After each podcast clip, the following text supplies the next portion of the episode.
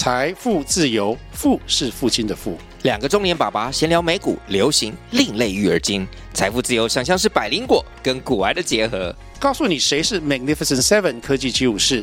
你该买瘦瘦比双巨头吗？从马斯克到泰勒斯，从华尔街到好莱坞，我们都追得上。新的一年听新的 Podcast，让我们一起财富自由。富是父亲的富哦。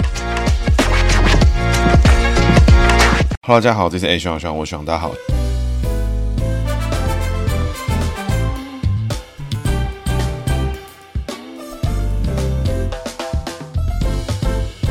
Hello，大家好，这是 A 徐徐，我徐大家好，徐徐回来了。徐今天呢要讲的主角呢是谢龙介。那为什么讲到谢龙介？我们龙盖森哈？为什么呢？其实呢，主要是因为最近哈政坛上的新闻真是蛮无聊，所以我们就一一哈把最近主要候选人的。过去曾经政治上面的对手啊，一一的点出来。现在点的这些人呢，主要是以赖清德的过往的对手为主哈，因为我觉得哈，一个人的高度跟他的强度哈，往往是由他的对手来决定哈。所以上一集呢，我们做的是李全教赖清德那主要的政治对手之一。那今天呢，要讲的是谢龙介。那谢龙介呢，也是曾经哈，貌似啊是这个对手之一，但其实呢，格局差的有点多。不过呢，哎，今天也揭露一种全新的政坛手法哈，一路怎么从小里长啊、议员啊，一路做大的这个手法，那坚持到底呢？哎，时间到，终究是你这个手法呢，相当的特别。那我们龙盖先吼执行的很彻底，那我觉得哈也是三分敬佩了。那照惯例哈，我们要从他的姓名学开始做解析。谢龙健呢，一九六一年出生哈，民国五十年，民国五十年呢，辛丑年属牛吼。那这个龙字呢，哎，我们应该很蛮多集节目有做过哦，哎，像这个林家龙啦、郝龙斌啦，哎，都是名字里面有用过龙这个字。那到底龙这个字会造成什么样的影响哎，我们的一一跟各位做解析。那首先呢，它是属牛嘛，是刚前面提到辛丑年这个龙字呢，我们照惯例做拆字来看的话呢，一样分成站立的立，左上角那个立嘛，左下角那个月，月亮的月，然后右边呢那个弯弯曲曲那个不知道是什么玩意的东西哈，那个我们解成蛇，因为十二生肖之中呢，最有可能长得弯弯曲曲的，又长得有一条一条的哈，这个基本上就是以蛇为主。所以单从拆字上面来看的时候呢，哎，外在逢蛇，那巳酉丑走三合之格，所以切龙界这个人呢，兄弟朋友同性的朋友之中哦，好朋友挺他的哦，一定多，贵人呢也多哈，所以他外在上面呢容易逢贵人哦，这个人哦相处起来哎应该蛮有趣的，蛮会呢建立这个机会跟人脉哦，然后这个认识到人哎，未来呢就有机会从这个人脉存折之中提款，所以这个人呢跟朋友相处哦，哎我觉得应该是不错的，所以呢很多好朋友呢认识了我们的龙盖之后呢，哎应该就有机会跟成为他的的助力，所以这个人呢哎跟他相处起来应该是还不错。站立的立字呢哎走一个牺牲奉献之格哈。所以呢，因为它属牛，属牛站立起来，哎，熟悉听众都知道，贡品系站立哈，哎，就是走一个牺牲奉献之格。那没听过听众呢，就会觉得好奇，为什么贡品系站立呢，就会走牺牲奉献？那因为当我们要挑选三牲哈的猪牛羊出来做祭品拜拜的时候呢，哎，在茫茫牧场之中，一百万只牛要挑一只牛出来做牺牲、做奠宰、做贡品的时候呢，哎，忽然有一只站起来了，然后就挑它。所以呢，贡品系没事站起来哦，就是准备出事了，大概是概念。所以呢，贡品系呢。走牺牲奉献之格，所以谢龙介呢，对他老婆好不好啊？对他老婆应该是蛮好的哈。对他老婆呢，诶，牺牲奉献，内在个性呢，对朋友好。然后愿意呢付出，但是呢，贡品系牺牲奉献哦，走一个奉献自己的生命的格局。所以呢，当如果他的牺牲奉献呢没有被看到，没有被赞赏，没有被这个称赞的时候呢，哎，其实这个谢龙介呢会越想越不爽，越想越不对，越想越堵拦这个格局。所以呢，务必记得，务必注意，跟谢龙介呢一起的时候呢，帮他对你帮了很多忙，做了很多事情的时候呢，就算呢你没办法回报他，你也没有这个资格回报他，但是呢，对他说一句谢谢啊，我觉得这是很基本你可以做到的事情，所以你也是你该做的事情。所以呢，向谢荣介道谢，哎，这件事情就很重要，请务必呢记得，如果当他有帮助过你的时候，不然呢，谢荣介可能会极度的不爽。那这个龙字呢，左下角有个月亮的月，那月亮的月呢，一般来说我们姓名学中拆月来做解读，但是呢，牛跟月亮呢没什么关联性哦，所以呢，今天呢牛字当碰到月亮的时候呢，我们把它当成肉字来解。那牛呢吃不吃肉？不吃嘛，因为它自己本身就是肉了。那属牛吃肉呢，走一个不得时的格局哦，上课想的太多啊，又是优柔寡断，人际上面呢，哎。觉得这样好，哎，又觉得那样不好，又觉得这个可以，又觉得那个不好，哇，这是一个追求完美的格局。那各位哈，常听节目的听众都知道，当一个人哈在人际位上面哦走上课格局的时候，往往会出现什么偶像包袱啦，想要满足每个人啊。但是人际上面呢，有没办法满足每个人？事实上呢，没有办法，因为呢，你身边的每个人都是不同的格局、不同的个性，你有办法满足每个人？没有，对不对？那你怎么样呢？去满足这每个人呢？只有你牺牲你自己，奉献你自己，让你成为每个人喜欢的形状。哇，这个很辛苦。所以呢，谢龙介这个人哈，内在个性呢，走牺牲奉献，然后呢，不阴不阳，藏一个不得时，走上克之格；外在呢，走一个三合之格。哈，从五行上面来看呢，因为他是辛丑年属牛嘛，那辛字属金，那这个蛇呢属火，火克金，走上克格局。所以谢龙介这个人呢，这个龙字哈，全上克，哇，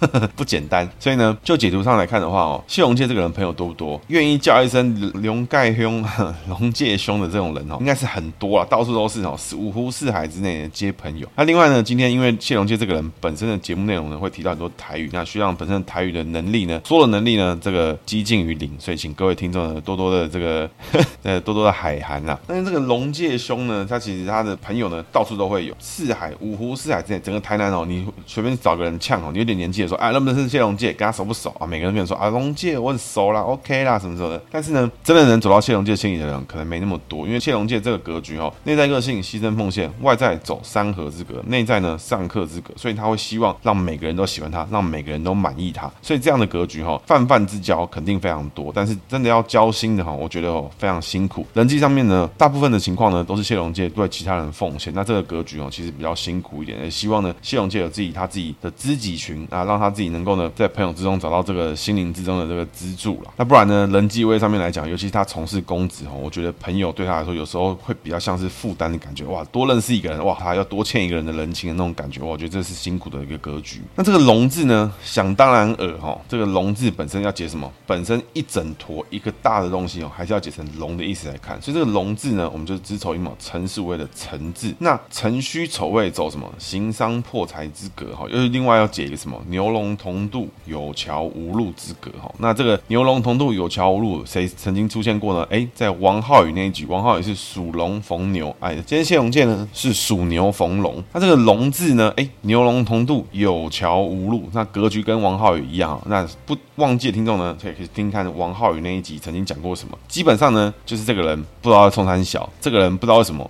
头就会被打到，就会在一个细节上面纠结，在一个细节上面，哎，在那边纠缠一波，然后不知道他在干嘛。这个不知道在冲三小，不知道他为什么，哎，他就在那边搞这些有的没的啊。这个就是牛龙同度，有桥无路，常常会出现的格局哦。那这个格局呢，哎，就会很多人就会觉得很好奇，这个谢龙介这个龙字哦，如果就从拆字上来看的话，哎，有利有月有蛇，哇，从龙字来看，牛龙同度，有桥无路，走行商破财之格。这个龙字怎么那么复杂？那我觉得这个龙字呢，相对来讲，谢龙界为要满足每一个人哈，他会有很多各式各样不同的形状。他会比如说，今天碰到什么格局的人，哎，他觉得这个人可能喜欢他什么样的方式交往，哎，他就会变成那个形状。就谢荣介本身自己的个性来讲的话，自己本身呢，哎，肯定是一个牺牲奉献的格局，我这个完全不怀疑。但是另外呢，他有时候观念上面又会比较坚持坚硬哈，用自己的想法呢去坚持一个很奇怪的逻辑。他的逻辑呢，有时候未必是说得通，但是呢，谢荣介也会讲得头头是道，但是呢，未必是通的。那我觉得从这个角度就可以很快去理解谢荣介这感觉哦，这两个人是不是有才华的？我相信绝对都是有能力、有才华的人哦。那谢龙介的这个介字呢，怎么猜呢？上面一个人，底下那个两条东西嘛。那两条东西呢，我们就直接忽略不计。所以谢龙介这个人呢，这个介字呢，阴变阳变都走人的格局。前面提到了嘛，贡品牺牲孝，因为他属牛。那属牛逢人呢，哎，什么情况？哎，一样哦，牺牲奉献之格。所以工作上面呢，谢龙介这个人哦，绝对是一个牺牲奉献之格。付出生命之外呢，哎，哇，还会觉得说，哇，很衰啊！为什么我应该要付出生命啊？我应该要被看到了，我应该要被注意到。所以谢龙介这个人呢，工作上面逢两个人，那这个格局呢，就会让谢龙介哈做事情哦，绝对是亲力亲为，绝对哈靠自己啊拼到底，绝对是一个非常牺牲奉献、努力，靠自己的这个劳力，觉得说我自己够认真，我就有机会成功，我就有机会呢拼到底。那确实哈，纵观他的政治生涯，等一下我们故事里面会提到，确实呢，他看起来是走这种牺牲奉献之格，坚信呢自己的努力呢一定会被别人看到，一定会被别人赞赏。那我觉得这是一个属牛逢人常会出现的格局哦。所以如果你身边的人哈有这种属牛逢人哈，哎会怎么样呢？我们后面姓名学的小教室见。那整体来看哦，谢龙介这个人哈，我觉得肯定是辛苦的，肯定是自己本身哈不好过啊。但是在他身边的人好不好过？好过得不得了啊，舒舒服服。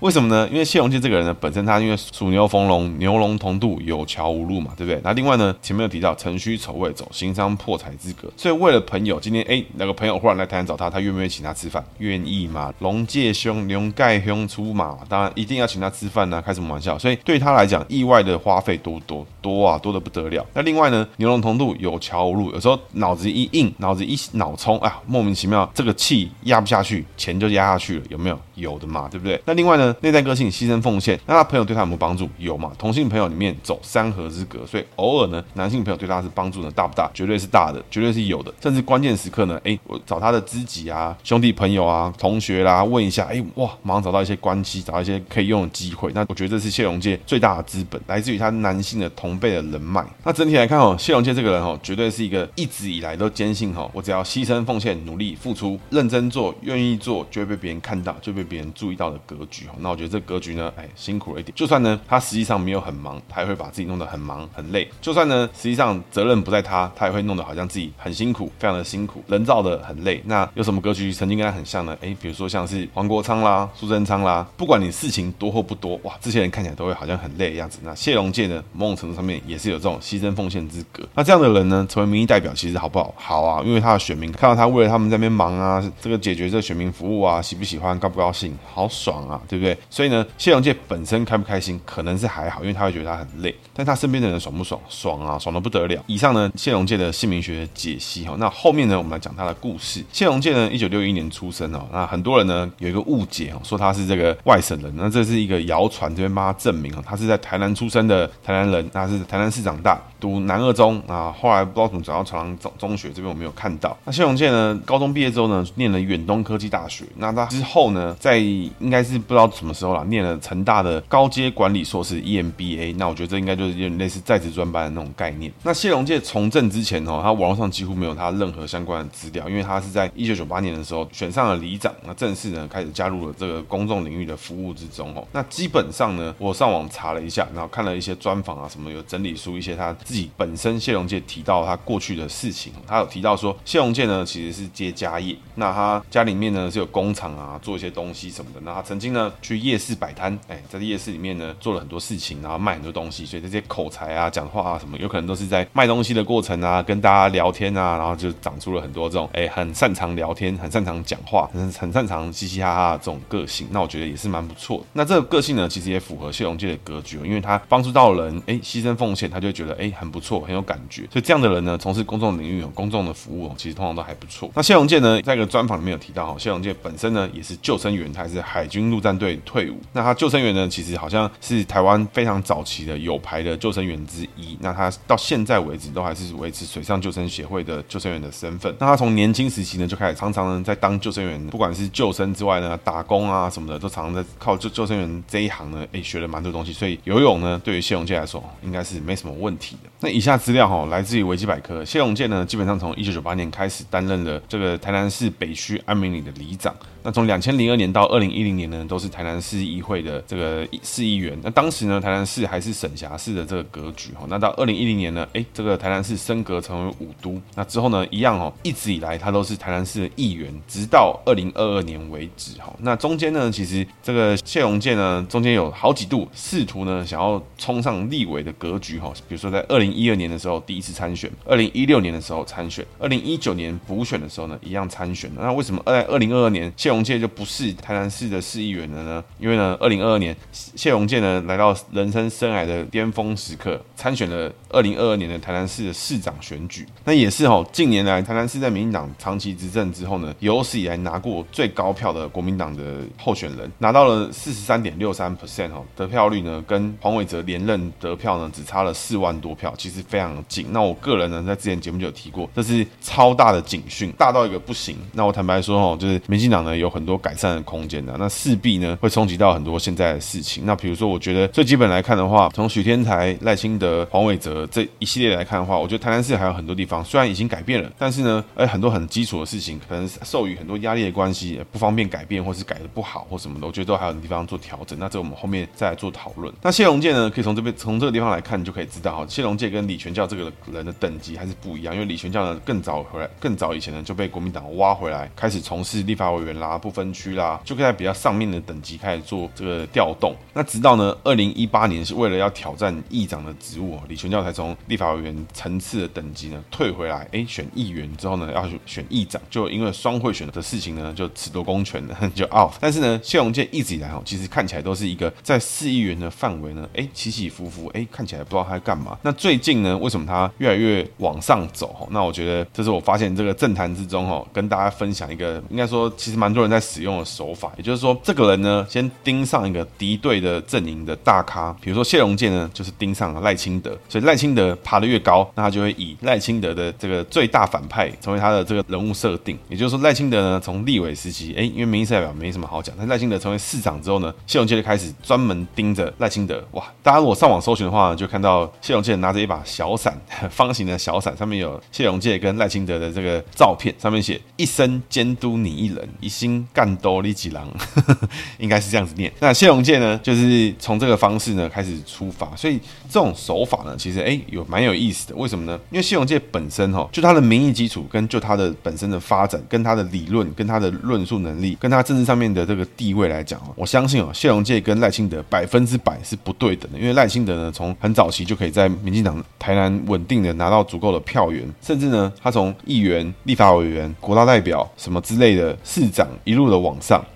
谢龙介呢，却一直以来都是在台湾市议员的这个范围哈，浮浮沉沉，哎，看起来好像要上去了，哎，又没有，哎，又又上去了，又没有。但是呢，随着哈赖清德的这个层次不断拉高，开始变成行政院院长啦，台南市长结束之后去当行政院院长，行政院长之后呢，变成副总统，副总统，哎，开始就要选总统了。谢龙介呢，逐渐的哈，从这个市议员的等级哈，完全跟立法委员沾不上边的人，逐渐的哇，可以来挑战台南市长的大位。为什么呢？就因为他很会干多。赖清德，所以这个手法啊，我觉得也是蛮蛮离奇，而且他还是够坚持哦。为什么呢？因为我一般来讲哦，我听到的这种就是大家都知道嘛，这台湾的政治色彩里面，这个比较偏北部的就是泛比较偏泛蓝，比较偏南部就是比较偏泛绿嘛。所以呢，在这种传统的强区，比如说在民进党台南市里面来讲好了，这些人里面最难选的是什么？是初选啊。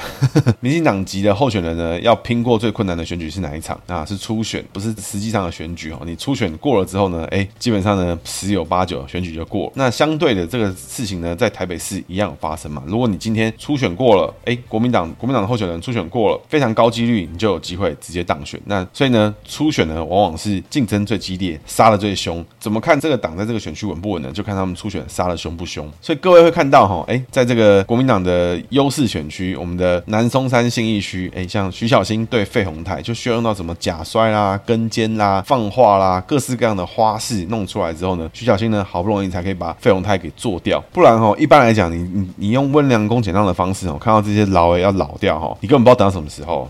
比如说，哎，这个人，哎，他可能六十岁当选了立委，那后面的每个人可能都已经四十岁、五十岁或三十三十出头岁。而这六十岁的人呢，如果他还有维持健身习惯，像比如说费鸿泰，我看起来他有在跑步的样子。那费鸿泰呢，有可能一直到七十七八十到现在呢，看起来都没有老态，都还有这种挡雾的功能。那后面不是每个都等到就是 等到年华老去，都都已经没有机会了，哇，才轮到他们出来参选。出来参选之后呢，哎，说不定又来一个年轻的挑战，哇，那这些人不是全部都被跳过，就全部都没有了。在优势的选区。里面最难选是什么？是初选，所以这个道理呢，应用在谢龙介身上就不适用。为什么呢？因为谢龙介他挑的是一个全国民党最不优势、最弱势的选区。你就算呢初选过了，你还是有机会被做掉哦。像立法委员，他初选都过了，还是选不上。议员哦，可能还 OK。所以，但是呢，立法委员你想要初选过了，能够代表国民党在台南选立法委员的，你代表你会上吗？不会，你可能只是出来跟大家一起跑跑流程啦，这个跟大家过过招啦，认识一些好朋友啦，就这样就没有了。所以谢龙介这个人哦，愿意在这种地方。扎根打拼，我觉得这个他的名字里面的“龙”字的牺牲奉献，“介”字的牺牲奉献，这边哦，我觉得哦，功不可没。为什么呢？因为一般来说，采取针对一个对手的战术的这种候选人呢，他的对手去到哪里，他就跟到什么地方去。比如说，今天赖清德升到了中央去当行政院院长，去当副总统，理论上谢谢龙介就会主要呢就把聚焦点放在赖清德身上，希望呢跟着他去监督他，提高自己的声量。赖清德声量有多高，谢龙介的声量就会有多高。所以相对应的呢，这就是这种政治上面的操作，在其他政党里面有没有这种人？其实也是蛮多。比如说民进党来说的话，哎，像戴伟山，之前我们上我们节目，他其实就是蛮针对侯友宜市长里面，他做过很多很失控的事情里面，哎，他就把他挑出来去针对他去做攻击。但是呢，这两个明显民意上面是不对等的，所以呢，监督起来是会有压力，是会有这种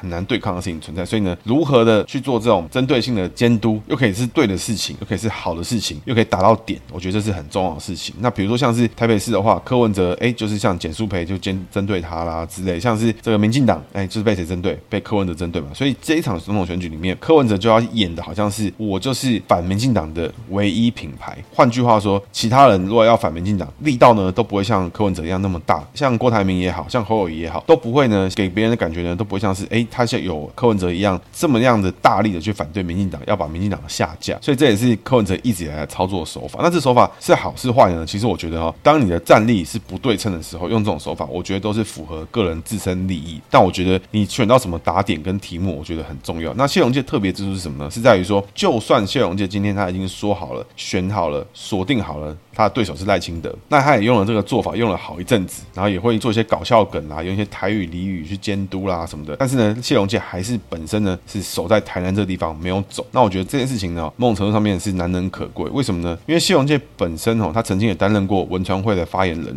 那文传会发言人呢，其实对于国民党来说是一个非常有机会往党中央走的人哦。那但有可能是因为谢龙介的本土气息比较重，所以他可能就一直待在南部。谢龙介呢，在两千零五年的时候呢，在参加马英九竞选国民党党主席的时候呢，哎，就就。辞去了文传会发言人，成为了马办的一员哈。那各位会发现一件事情，为什么谢龙介感觉好像跟马英九连接很很小很薄弱？其实我觉得很大机机会哦，是因为马英九，我觉得对于这种气息太台的人哈，我觉得他是保持一定的距离。所以谢龙介呢，其实很早期哈就已经有参与到国民党党中央，其实蛮蛮中央的事情哈。那我这边其实找到一些专访，我觉得还蛮有意思。谢龙介跟王伟忠的专访里面有提到说哈，这个曾经呢关中哦有发表过一本书，里面有提到谢龙介这个事情。那各位可能不知道，各位听到关中这件事情，哦就觉得说，哎，关中这个咖吼，好像就是国民党大佬，但也不知道他什么什么东西，也不知道他是做过什么事情。其实哦，关中早早期他在算票啊，跟这个组织票的控制里面，在国民党这边呢，算是一个非常大咖，而且他对全台湾每个县市的人派系非常的理解。那我觉得针对这个全台操盘哦，关中在国民党里面算是一把手。那关中呢，曾经特别提到过谢龙介。那谢龙介是说为什么呢？因为谢龙介是说，因为在二零零四年的时候呢，在谢龙介当选议员之后，进到了关中的革命实践研究院受训，那基本上呢就是一个这种精英的练习啊，然后找到这个未来有机会的下一个世代的民意代表啊，什么之类这种类似的这个内容。那一开始呢，这个培训的课程里面有三百五十人。那谢龙介问说可不可以讲台语？那之后呢就用开台语侃侃而谈，一路呢筛选到最后呢，选出七个人要作为未来总统大选的助讲员。那这七个人之中呢，其中之一就有谢龙介，就是要一直用台语啊去发表论述啊，去讲他想讲的事情啊，发表演说啊，什么练习的这种事情。那谢龙介呢，基本他说，现在全台湾呢，除了马祖之外呢，每个地方呢，他都有助讲过。那谢龙介也提到哈，他说关中呢是非常好的选举教练，因为在当时呢，其实每一堂课、每一个内容呢，其实关中呢都会亲自收听，看每一个学员的反应，知道他们的情况，然后会认识每个人，知道每个人在干嘛。那甚至呢，在台南市长选举的时候呢，诶，这个关中呢还会来到台南去替他助讲。那我觉得这个过去呢，其实国民党的这种党内的组织型的训练呢是非常的扎实哦。像过去的选举哦，你各位会看到现在的国民党选举，很多人你会觉得这些阿萨布鲁啊，找一些那种奇奇怪怪的人出现。以前国民党为什么还是可以整合到很多一派的老一辈的人？为什么？因为他拿出来的人的样子还是有模有样，有受过训练的样子。我觉得这是最基本给人的感觉尊重。那现在的国民党，我就慢慢的遗失掉这种技术层面的事情。那我觉得这是比较可惜一点的地方。长期呢，谢龙介就是在整个台南市议会里面呢，反民进党的一个重要的角色。但是呢，他的咖其实一直都不够大咖。因为什么呢？因为上面还有这种全教大爱这种大咖的存在。所以谢龙介呢，其实等级呢，一直都在这种诶能说会道啊，像是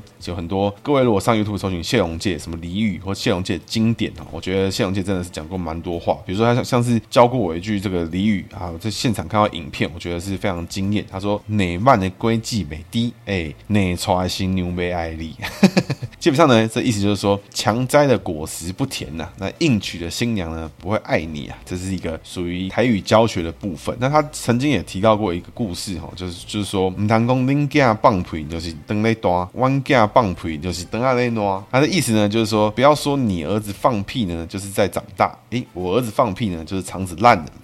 那意思呢，就是双重标准的意思。那只是用台语的方式呈现。那我觉得这句话呢，非常适合当今政坛哈，就是唔通空恁囝放屁，就是等咧大；阮囝放屁呢，就是等下咧烂。哎，这个就厉害了。所以很多谢龙介的这种俚语啊，这种很多常讲的这种台语的内容，其实常常频繁的出现在他的这个质询之中。所以呢，当时其实谢龙介在监督、在质询赖清德的时候，有非常多经典的画面出现。那谢龙介本身蛮蛮多争议的啦。那我觉得这些争议哈，就是一些哩哩抠抠的，基本上就是可以把它理解成一个比较会讲台语、比较在台南部的这种偏国民党思想，比如说哎，要中国发展啦，要亲中啦，不要让中国生气啊，这个逻辑的这种台南市的议员，你可以这样去理解。但是呢，他的特色就是他非常擅长讲台语，非常擅长呢做这个画面。那我个人相信哦，其实他的选民服务啊，跟他在地的经营，其实是应该是还不错。为什么呢？因为从姓名学上面来看的话，这个属牛逢人、属牛逢战力，基本上呢，牺牲奉献的格局跟这为民服务的心态哈，我觉得绝对是对的，绝对是有的。但是呢，是不是能够让谢荣介本身找到快乐哈？我是高度怀疑啦。那不过呢，谢荣介这个人哦，肯定对他的朋友、对他的身边的人、对他的选民、对他支持者，一定是好的，一定是不错的。那谢荣介呢，生涯之中的高光哈，我觉得还是他在二零二二年的选举的时候呢，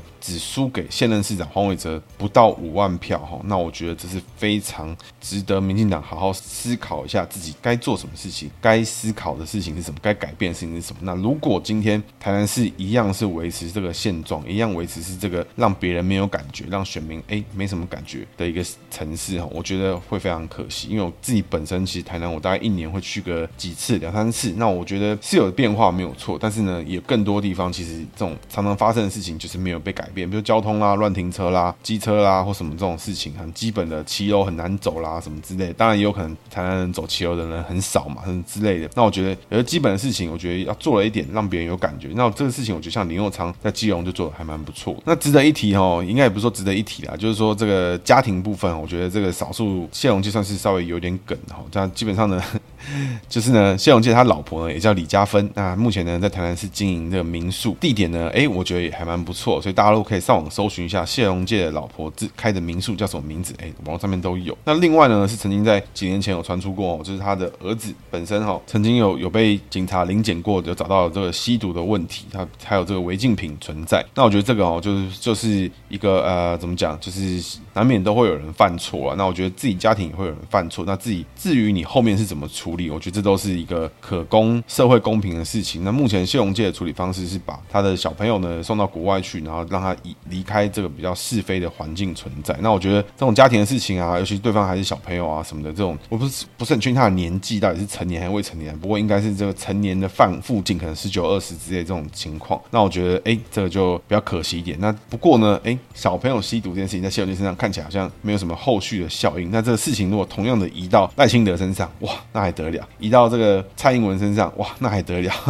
所以我觉得哈，这种大家在评断一件事情，还是要公道一点。那我觉得我自己个人的感觉是什么？就是人都会犯错啊，又不是说今天是谢龙介自己吸毒，还是他儿子吸毒。那他今天都把他的工作奉献在他的这个公众领域之中了，难免会放生掉一些他其他的部其他的部部分嘛。其他的家庭可能就相对的经营的就是比较普通一点。那我觉得这是难免的事情，毕竟每天二十小时就是大家是公平的嘛，对不对？那另外呢，这个其实我在一些专访中有看到呢。就谢龙健呢，其实曾经哦自称哦，他支持过很多党外人士啊，很多场陈唐山的演讲啦，民进党过去很多老党外他都支持过啊，都认识啊什么的哦。那所以我相信呢，谢龙健这个人家庭哦，本身他的家里面自己的原生家庭应该环境是还蛮不错的，不然也不太可能就是说，哎，他家业接一接之后，哎，跑出来还有机会呢，哎，出来参选公职啊，干嘛干嘛的。我觉得他本身的家庭哦，应该是状况呢，环境呢都是还不错的。那我觉得从这个角度来看的话，你可以看到谢龙介他的策略。是什么？他的策略呢，就是呢，在一个蓝海之中坚守这块市场。像国民党呢，在台南市基本上是没有市场的，是或者或者是呢，市场很小。那谢龙介呢，就会觉得说，哎，我这个人牺牲奉献的格局，所以呢，我就在这个蓝海市场努力经营，经营到了之后呢，就一定是我。所以呢，有这么多台南市的国民党的这个可能议员啊、立法委员之类的都好，为什么就是没有人可以一路往上走？走上来的是谢荣介。谢荣介特别的有才华，或特别会念书，特别的懂城市治理吗？没有。那为什么是他？原因很简单，因为谢荣介从二零一零年开始就设定好他的对手是谁，是赖清德。所以呢，随着赖清德水涨船高，赖清德这个水涨了，哎，谢荣介这个小船，哎，一路就跟着一起变高了。为什么呢？因为他是打赖第一品牌。所以呢，过去呢，当赖清德台南市长的时候呢，哇，他是台南市议员，一生监督一人。今天呢，赖清德到了行政院院长。是不是谢龙介拼立委的更名正言顺？是不是这样？没错嘛。那今天呢，赖清德变成副总统了，哇，这个谢龙介水涨船高，开始成为各大阵营的这个炙手可热了。你来南部，国民党来南部，没有谢龙介可能吗？不可能嘛，对不对？现在谢龙介连他的什么外甥啊，好像在桃园还哪里都可以选上议员了，就凭他是谢龙介的外甥，还是谢龙介的一个的亲戚，他的晚辈了，都已经可以搞到这个程度了。所以谢龙介呢，已经成为国民党在南部的唯一品牌之一了，少数几个叫得出名字的人。因为各位去想哦，今天你去讲，不要讲云林啦，就讲这个高屏啊、嘉义、台南，你说这边的知名的泛蓝战将有谁？没有嘛？有没有选得上的人？有啊，嘉义的黄敏惠选得上嘛？对不对？但是呢，成为全国性的战将，有办法出来当名嘴，有办法出来当重炮手的人有谁？南部有谁？能用台语讲的有谁？没有了，整个南部国民党就剩谢龙介了。所以这也是谢龙介他针对他的市场定位里面去了解到他自己，哎，我能做的事情是什么？我要锁定的事情是什么？所以相对的，你可以各位可以观察其他的阵营之中做这样的事情的人有没有坚守自己的人物设定，坚守自己的战场，锁定自己的对手。对手爬得越高，哎，我就爬得越高，因为呢，这个人爬得越高，我就可以检视他的事情就越多，我手上呢过往收集到的证据呢就越多，我就成为这个打赖第一品牌、打科第一品牌、打蔡第一品牌、打明星奖第一品牌之类的。那这种手法呢，哎，我觉得给大家参考，或许呢也是那个做生意里面啊，各位可以看到行销手法之中常见的，谁火我就写谁，谁成为为了第一大品牌，我就专门搞他。像之前呢，柳林伟卖了那个美的好朋友的什么叶黄素啦，就有人出做什么，哎，丑的坏朋友。